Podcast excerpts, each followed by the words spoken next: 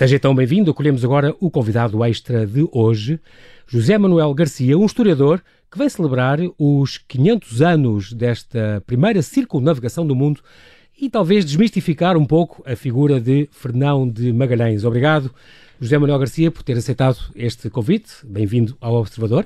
Muito obrigado, boa noite.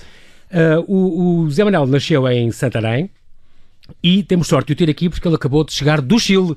Acabou, chegou há dois dias do Chile, onde visitou o, o, um local emblemático exatamente de Fernando Magalhães, onde passou Fernando Magalhães. Foi, foi uma viagem uh, magalhânica, literalmente, porque foi ao Estreito de Magalhães, que uh, é um sítio admirável. O António Pigafetta dizia que era o mais belo estreito do mundo, e é verdade, eu confirmo que é mesmo verdade o que ele escreveu há 500 anos, porque não há dúvida que é um sítio admirável, com montanhas cheias de neve junto do mar, enormes, com vales lindíssimos, não todo o estreito, porque o estreito é bastante grande, tem cerca de 600 km, mas aquilo que eu vi, fiquei encantado.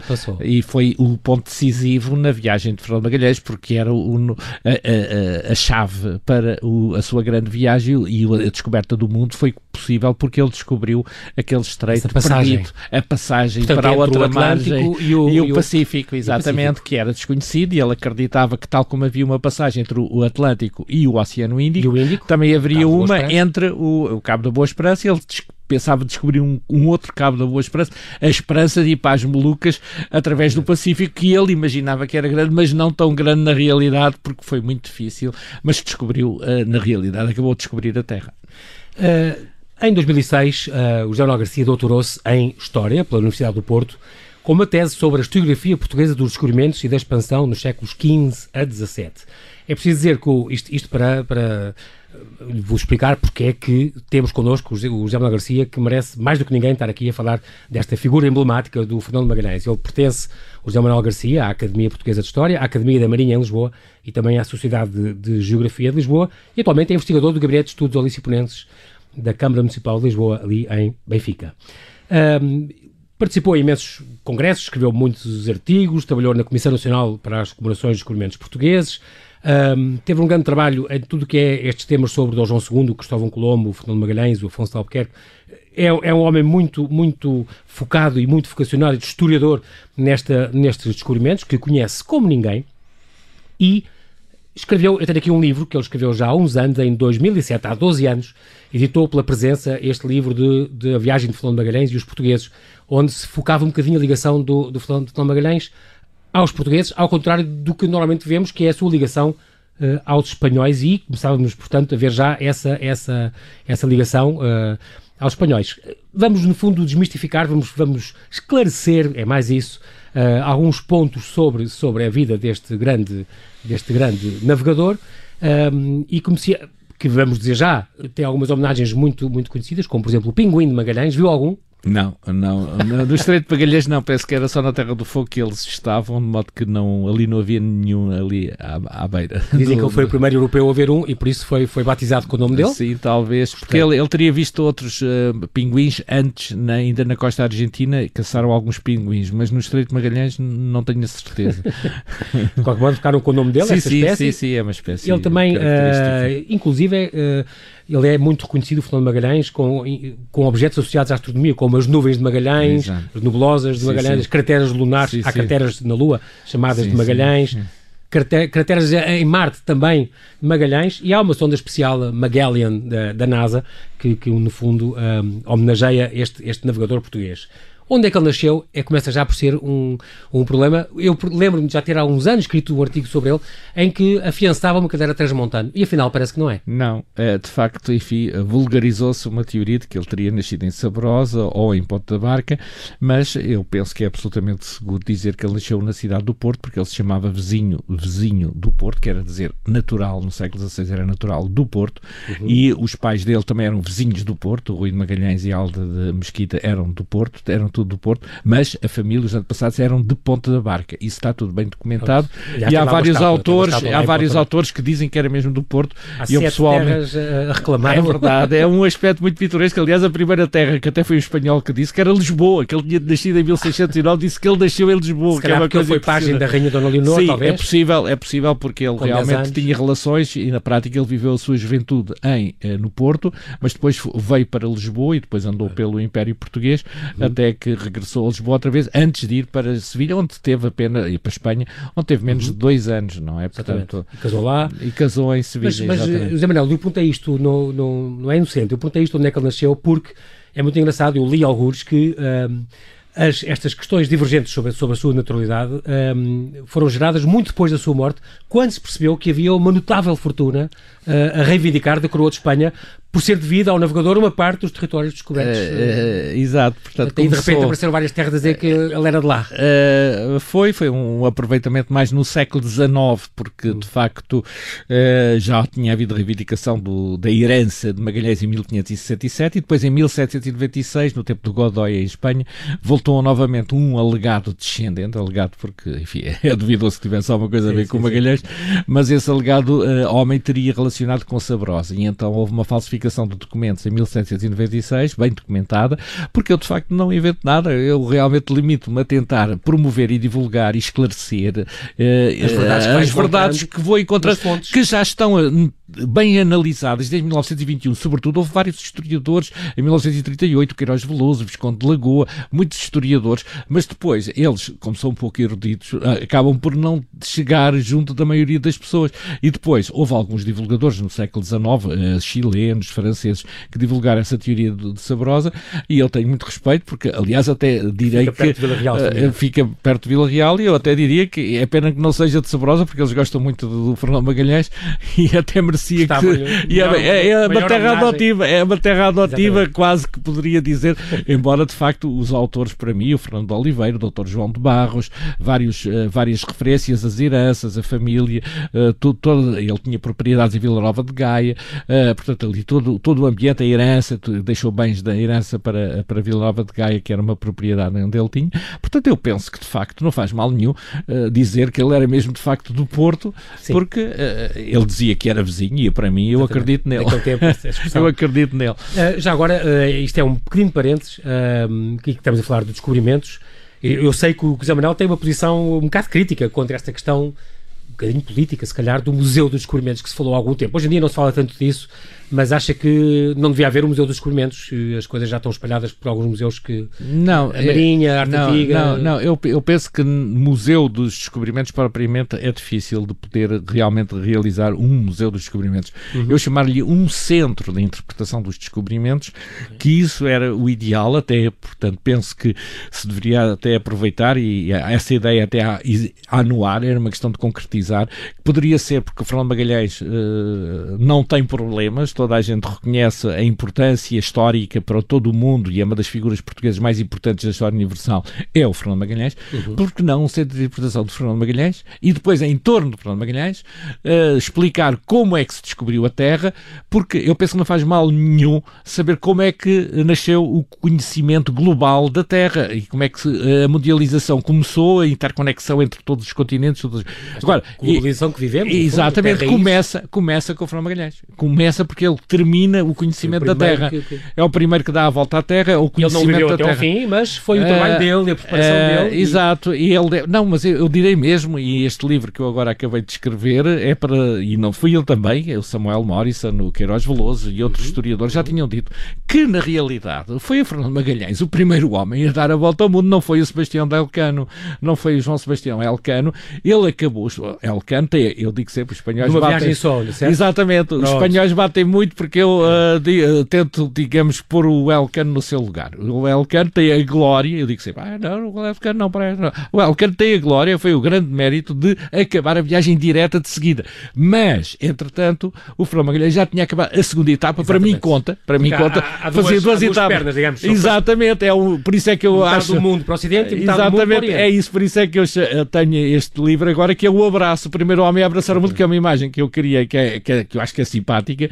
porque ele de facto com os portugueses de Lisboa às Molucas entre 1505 e 1512, ele deu o abraço por Oriente e depois com os espanhóis entre 1519 e 1521 deu o abraço para o Ocidente. Ocidente. E quando chegou às Filipinas e às Molucas, que é mais ou menos no mesmo sítio, é tudo ali na mesma zona, portanto, ele na prática deu a volta ao mundo Exatamente. em duas etapas, dois, para mim Pronto. conta. Claro. E portanto, ele quando acabou e quando morreu nas Filipinas, ele sabia que tinha dado a volta ao mundo. Pronto, Pronto. para esse efeito era, é o mais importante e por isso continua a ser o símbolo do descobrimento claro. do mundo. É preciso também que uh, esclarecer duas coisas. Para já, uma coisa que se costuma dizer é ele consumou, no fundo, uh, a epopeia dos descobrimentos. Sei que Sim. tinham começado 100 anos Sim, antes. Exatamente. Digamos que foi a última grande exatamente. viagem que para mim foi. Absolutamente. Eu acho que isso é simbólico porque uhum. nós, na realidade, com a história, digamos, do redescobrimento da Madeira que se está a comemorar os 600 anos, é impressionante. 1419. 600, exatamente, exatamente, é impressionante, não é? Porque, de facto, a Madeira já era conhecida, mas os portugueses povoaram-na, ocuparam-na, claro. começaram, de facto, a fazer explorações nessa altura, só depois, em 1434, é que passaram o Cabo Bujador, mas uhum. foi precisamente nessa altura, quando se redescobriu a Madeira, que eles começaram a fazer e depois,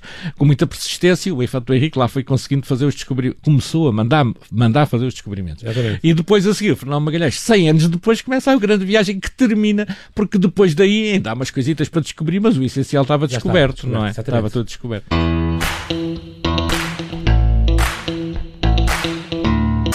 E voltamos aqui à conversa com José Manuel Garcia, um historiador que vem com a sua biografia celebrar os 500 anos da primeira circunnavegação do mundo e desmistificar, talvez, esta figura do Fernão de Magalhães. Pelo menos repor a verdade. Eu ainda quero fazer um pequenino intervalo antes de voltarmos a falar dele, nomeadamente por causa de umas obras que eu tenho aí também. Por exemplo, um, a magnífica Torre de Belém foi uma obra que, que e continuamos sempre a falar dentro do, da temática dos descobrimentos, também tem a ver, uma obra que editou pela Verso de História em, já há cinco anos, uh, é uma. Eu gosto muito de. Aproveito de estar aqui para lhe dar os parabéns por esta obra extraordinária, que em boa hora saiu, ah, que, quando celebraram os 500 anos da, da, sua construção, este ícone de Lisboa, e que em 83 foi classificada Património da Humanidade é para mim, e uma vez que confirmei isto com o Joaquim Boissa, uh, a obra-prima da arquitetura militar, uh, talvez do mundo. Não há nada que se compare com a beleza desta, desta torre construída para, para, para ter canhões e para, defender uma barra, uh, como esta Torre de Belém, que deu muito gozo escrever, com certeza, esta obra deu-me deu gozo pelo seu significado histórico, pela beleza e porque de facto é um símbolo de Lisboa, até diria mesmo de Portugal, ao fim e ao cabo, é um ex-libris na medida em que é um símbolo do Manuelino e que se situa entre a Idade Média e a Idade Moderna, precisamente com o fim de defesa da, de Lisboa, da para isso é que foi feita, para fazer cruzamento exatamente. de fogo com uh, Porto Brandão, com a Torre de São Sebastião, Torre Velha que, estava Sebastião, do, exatamente. exatamente, que estava do outro lado e portanto uh, foi um sistema que já tinha tinha sido idealizado pelo Dom João II, mas foi o Dom Manuel que concretizou, uhum. e em 1514, portanto, e, uh, com o pretexto dos 500 anos, foi uma, obra, foi uma obra que me deu muito gosto, precisamente porque ela Miguel Arruda, se não me engano, uh, exatamente, o, o, o, não, foi, não foi Miguel Arruda, foi Diogo Arruda, Diogo Arruda. que era, que era um, um, um familiar, Miguel, aliás, o, o, Miguel, o, primo, Miguel era, era, acho que era, era tio. A família o Miguel, o Miguel depois fez, o Miguel Arruda fez depois o São Sebastião da Barra, que veio ao fim e ao cabo a substituir a a Torre de Belém, porque a Torre de Belém praticamente eh, é uma obra de arte, mas foi substituída por, pela, porque era necessário um sistema mais avançado. São Sebastião da Barra é eh, o. São Julião da Barra, São é, da Barra é o forte, sim, Exatamente, é mais avançado e é um sistema mais uh, sofisticado, mais sofisticado, porque a Torre de Belém era um símbolo do poder do Dom Manuel. tinha avançado. É? Exatamente é? também, portanto verificou-se que não era suficiente e, e, era, ao fim e ao cabo, mais um símbolo do poder manuelino para que todas as pessoas que entrassem na Barra de Lisboa vissem os símbolos, exatamente. a arte, a beleza, é um o poder visita é, com as torres, com as esferas armilares, com as armas Mas pouca gente sabe, Zé Manuel, pouca gente sabe que uh, naquele plano, um, esta torre fazia contraponto com outra ah, torre que existe do outro lado. Existe, aliás, está muito arruinada, pouca gente sabe sim, sim. que há uma outra torre sim, que não é Belém, neste caso é em Porto Brandão. É, esta torre São Sebastião, mas não, não, tinha, não era tão decorada, uh, não, não, não, tinha esta decoração outra, manuelina. A outra ainda foi do tempo do Dom João II, porque o Dom João II, é no lugar, exatamente, ele tinha mandado fazer essa, digamos, discreta torre para cruzar São o Sebastião, fogo. para cruzar o fogo com uma nau que estava no sítio ah. da Torre Belém, e a Torre Belém vai, vai substituir uma nau de madeira grande que lá estava e uh, com canhões, portanto, com exatamente com a mesma função? Era, era digamos ah. que uh, ao fim e ao cabo a, a, nau, a, a nau para qualquer inimigo que viesse, Saca. a nau foi, foi substituída por uma, uma nau de pedra ao fim e ao exatamente. cabo, porque a originalidade da Torre Belém é que é uma torre medieval, como a de Beja e outras grandes torres exatamente. medievais portuguesas, e depois tem o primeiro Bragança. baluarte. Exatamente. Exatamente. O baluarte é que é o original, porque de facto é um sistema de renascença, é portanto como uma, o do Manuel. O do Manuel é um homem entre a Idade Média e, e o, Renascimento, que uh, veio a culminar com os descobrimentos, porque os descobrimentos para mim é o acontecimento mais o importante do, do humanismo e do, exatamente. É, é porque de facto é, é, o mais importante para mim é o, são os descobrimentos. E também só mais este pormenor, uh, num dos num dos uh, num cantinho da, dos baluartes está o tal famoso o rinoceronte. É precisamente que 1515 é... que chega com o, Dom, o Afonso Albuquerque que manda ao, ao Dom Manuel o rinoceronte que chega precisamente em 1515 e que se tornará um, também um símbolo, também digamos, é um símbolo, da, da, dizem que é a primeira escultura, primeira é, escultura do rinoceronte na Europa. É, é, exatamente, é contemporâneo do famoso A Gravura do Dürer, porque foi exatamente. um, digamos, um sucesso exótico do exótico dos portugueses que, e aliás, este, este lembro, indiano oferecido é, ao rei Dom é, e eu lembro que é um aspecto muito curioso que foi dito já no século XVII, em 1608, dizia que Lisboa era os olhos do mundo, porque era a partir dos olhos do, do, das notícias que vinham do, do além-mar, do, do, todo, uhum. todo o mundo, que a Europa sabia as novidades, isto durante o tempo Sim. de Manuelino, e daí que Lisboa era seja um cidade, centro exatamente. do mundo. Ainda há pouco tempo, porque... na arte antiga, houve uma exposição exatamente, exatamente sobre isso. E, e é, é, é, bom salientar que no século XVI, no tempo do Dom Manuel e do João III, se uma pessoa queria ir do Brasil à China, tinha de ir nos navios portugueses que ia embarcar em Lisboa, porque eh, se queria ir para a América a eh, espanhola, tinha de ser em Sevinha. Mas se Exato. queria ir desde o Brasil à China, tinha Latina, de ser de Lisboa em navios portugueses. Exatamente, isso é importante. Muito bem, nós estamos agora então a falar do Fernando de Magalhães, que é isso que nos traz hoje, e portanto esta viagem de iniciou-se há exatamente 500 anos, foi a 20 de setembro de 1519, quando cinco naus, comandados pelo portuense Fernando de Magalhães, então, zarparam de Sanlúcar de Barrameda, na foz do Guadalquivir, perto de Cádiz, na Andaluzia, e três anos depois ia terminar esta viagem, uh, em setembro de 1522, comandada pelo navegador, então, nesse caso, Juan Sebastián Elcano, tendo Magalhães morrido pouco antes nas Filipinas, uh, com, 40, com apenas 41 anos uma expedição decisiva que representou a conclusão do processo de descobrimento, que já falámos disso. Um, e atenção, esta, esta, tudo começou quando o Fernando Magalhães, em outubro de 517, foi para, para a Espanha agravado, a palavra é esta, não é zangado, nem despedido, nem nada, mas foi agravado porque Dom Manuel não, não aumentou em mais 100 reis mensais a sua moradia, que é como se, como se chamava ordenado é, é, uma, é um aspecto, digamos que algo insólito, mas que tem a ver mais com o significado da honra, porque uh, o, o, o, o Fernando Magalhães, em 1516, sabemos que ganhava 1250 reis de, de, salário, digamos assim, reais ou reis, como se dizia ah, na altura. Está escrito. Está, está escrito, está registado ao registro de 1250 reais. E então ele queria 1450 reais, que ele queria um aumento de 200 reais, e o rei só lhe dava 100 reais. Atenção, e ele queria mais 100 reais. Já tinha feito coisas já, importantes. Já, porque ele desde 1505 tinha ido com o Dom Francisco de Almeida fazer a, a fundação da Índia, tinha participado a todas as batalhas do Francisco de Almeida em Dio, com, a, com Afonso Albuquerque na conquista de Goa, na conquista de Malaca,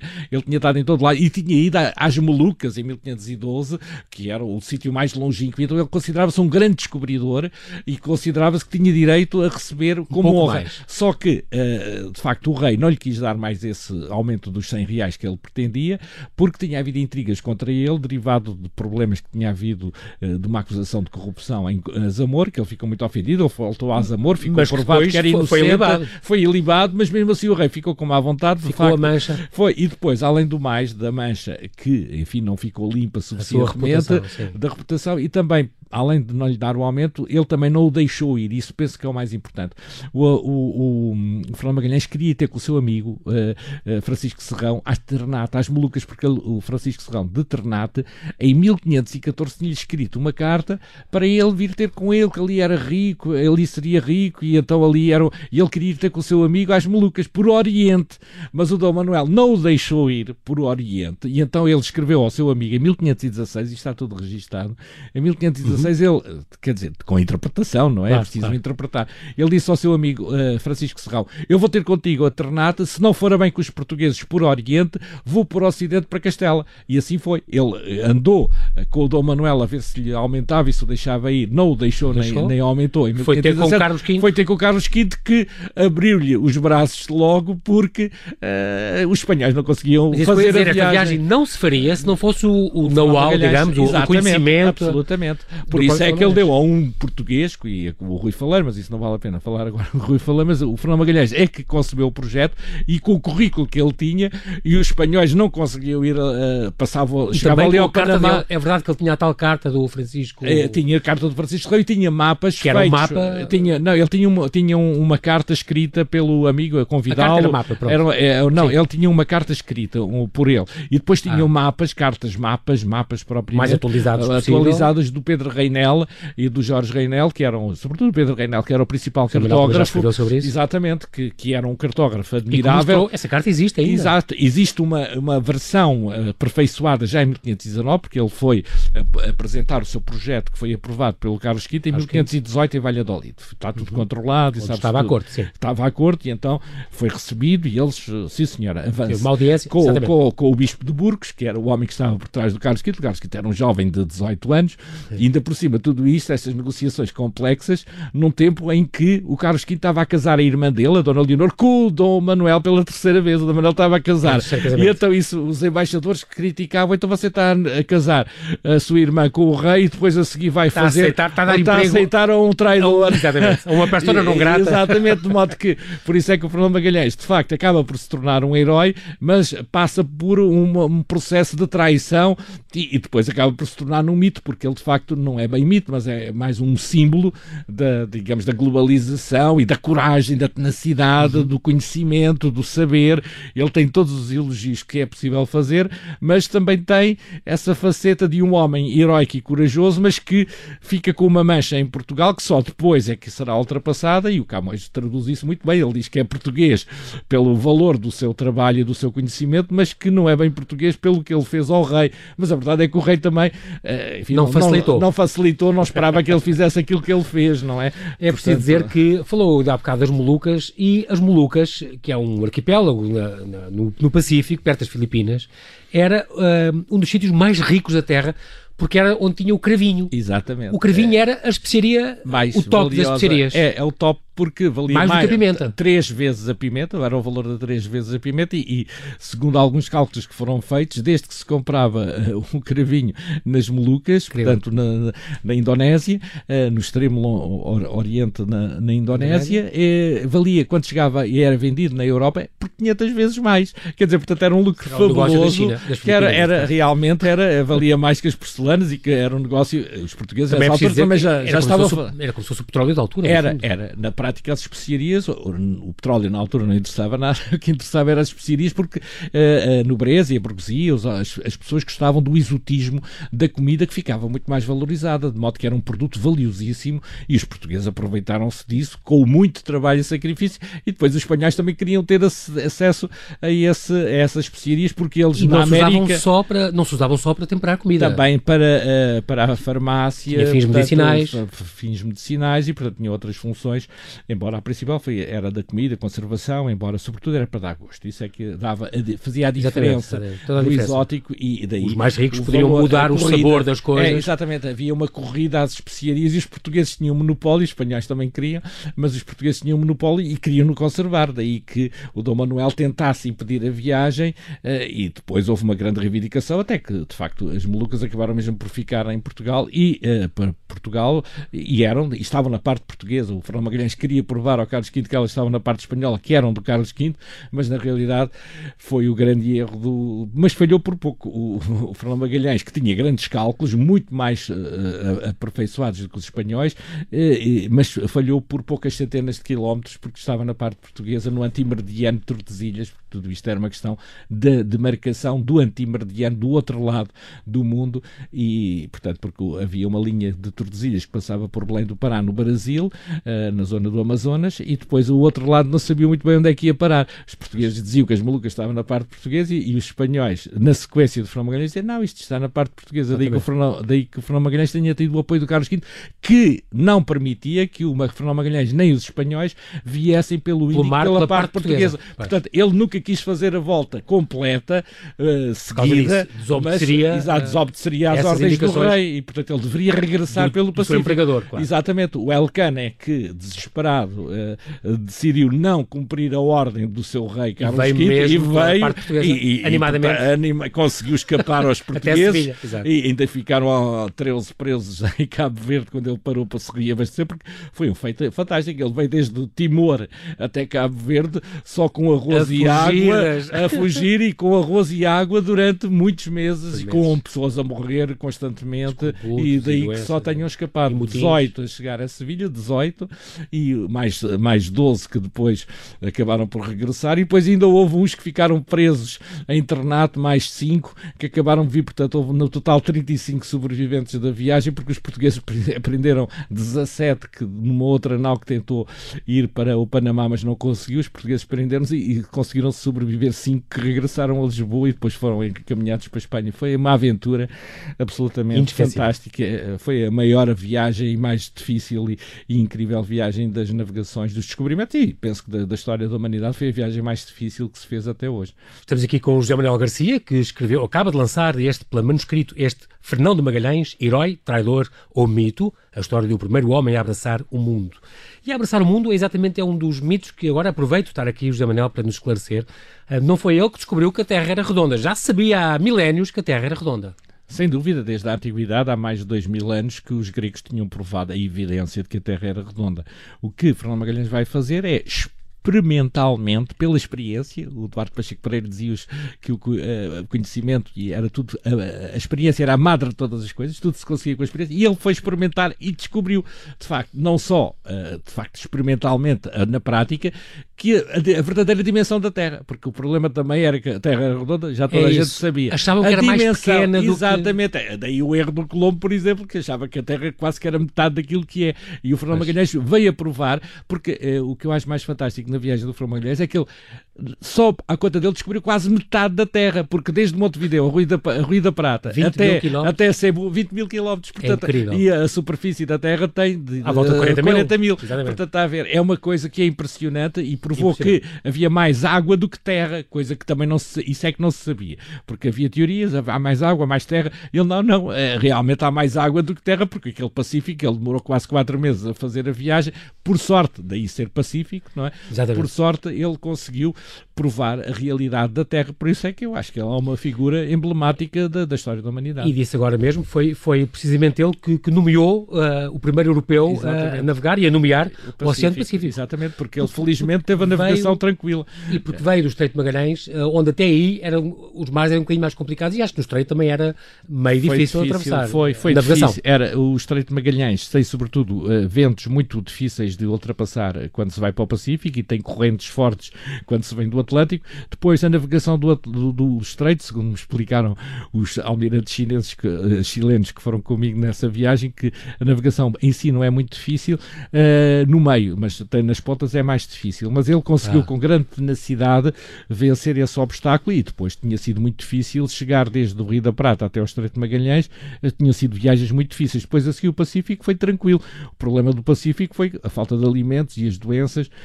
Felizmente que ele no Estreito de Magalhães tinha recolhido muito ai porque tem vitaminas e assim eh, conseguiram que durante grande parte da viagem, do, do, às vezes isso, morreram muitas pessoas na travessia durante os quatro. Não, só morreram nove pessoas.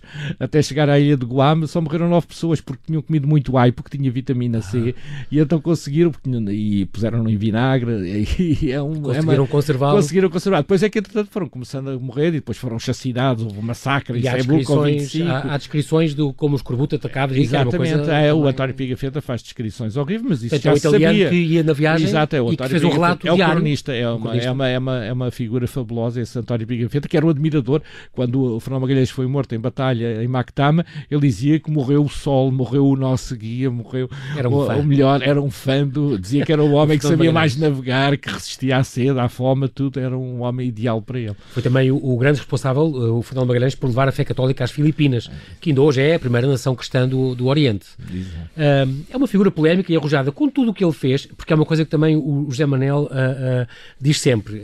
isto foi uma empresa espanhola ou, ou, ou portuguesa? Foi espanhola, como foi espanhola, dizer. Foi espanhola Mas porque... com o conhecimento e com... Exatamente. Só se fez por é, causa de... Exatamente. Portanto, a iniciativa e o empreendimento científico e a execução é tudo português, porque ele de facto era português até ter ido menos de dois anos para Sevilha, para Espanha, e teve menos de dois anos lá. E, portanto, ao fim e ao cabo, toda a formação que ele tinha era portuguesa. Agora, uh, o empreendimento dele era contra Portugal, era para se vingar do Dom Manuel. O Dom Manuel não queria que ele se fizesse, eh, porque o Dom, às vezes diz o Dom Manuel uh, não o autorizou a fazer a viagem. Não, o Dom Manuel não deixou ir por Oriente como ele queria. Isso é que é difícil de explicar, mas ele não ele queria ir por Oriente. Não pôde ir por Oriente, vai para o Ocidente. O João de Barros, que tinha a documentação toda de Fernando Magalhães, tinha as cartas, tinha os documentos, uhum. que os portugueses apanharam muitos documentos aos espanhóis que prenderam nas Molucas, os portugueses sabiam mais sobre a viagem do que os espanhóis, portanto Sim. controlavam toda a informação. Uhum. E, e, daí que se verifique que o que o Fernando Magalhães queria era ir para o Ocidente e o Dom Manuel não estava autorizado a, fa a, fazer viagens para o Ocidente do Brasil, como o Fernando Magalhães queria fazer. Por causa da, da, da do Tratado de Tordesilhas, exatamente, exatamente. A partir daquele, daquela, exatamente. daquela linha era território espanhol. Exatamente. O próprio falou do João de Barros, o próprio Damião de Góis diz que ele se desnaturalizou, mas isso não se sabe se ele acabou, nunca adquiriu a cidadania espanhola. Sim, parece que há dúvidas porque ele de facto recebeu, recebeu, a ordem, recebeu a ordem de Santiago, que era dada a, a fidalgos espanhóis, e, e, alguns dizem que ele se teria desnaturalizado e que passou a ser espanhol. É possível, é, antes de ter negociado com o Carlos V a autorização para ir fazer a sua viagem, ele ainda se dizia vizinho do Porto, portanto ele quando foi falar com o imperador, com, na altura era rei, depois é que foi imperador Carlos V, uhum. uh, ele ainda era português, porque dizia que era vizinho do Porto, portanto era português, claro, mas claro. depois é possível que uh, de facto aborrecido com o rei tenha mesmo decidido ser espanhol, mas não há nenhum documento que o prove assim peremptoriamente. Nós estamos mesmo, mesmo a terminar. Uh, José Manuel, diga-me só uma coisa: herói, traidor ou mito? Do seu ponto de vista e feita toda esta investigação que tem feito ao longo de, destes anos, qual é a imagem no, no seu coração? Qual é a imagem que tem do, do Fernando Magalhães? É, é, um homem de coisas? é um homem de carne e osso que passou a ser um herói depois de passar por, uh, por uh, um, um, traidor e, e, acabou por se tornar um mito. Portanto, é um homem de carne e osso como todos nós, que tem as grandezas e as misérias da condição humana, que pela sua ambição uh, adquiriu um caráter mítico que é legítimo, porque foi uma figura única e emblemática do início da mundialização e da prova da coragem do, de um ser humano. Muito importante, fica aqui esta deixa, já sabe, pelo manuscrito, Fernando Magalhães, herói, traidor ou mito, a história do primeiro homem a abraçar o mundo. E pronto, nós não temos tempo para mais, em rádio é mesmo assim, o José Manuel Garcia já sabia. Obrigado por nos ter feito viajar no tempo e também na vida deste herói nacional, nos 500 anos do seu feito glorioso.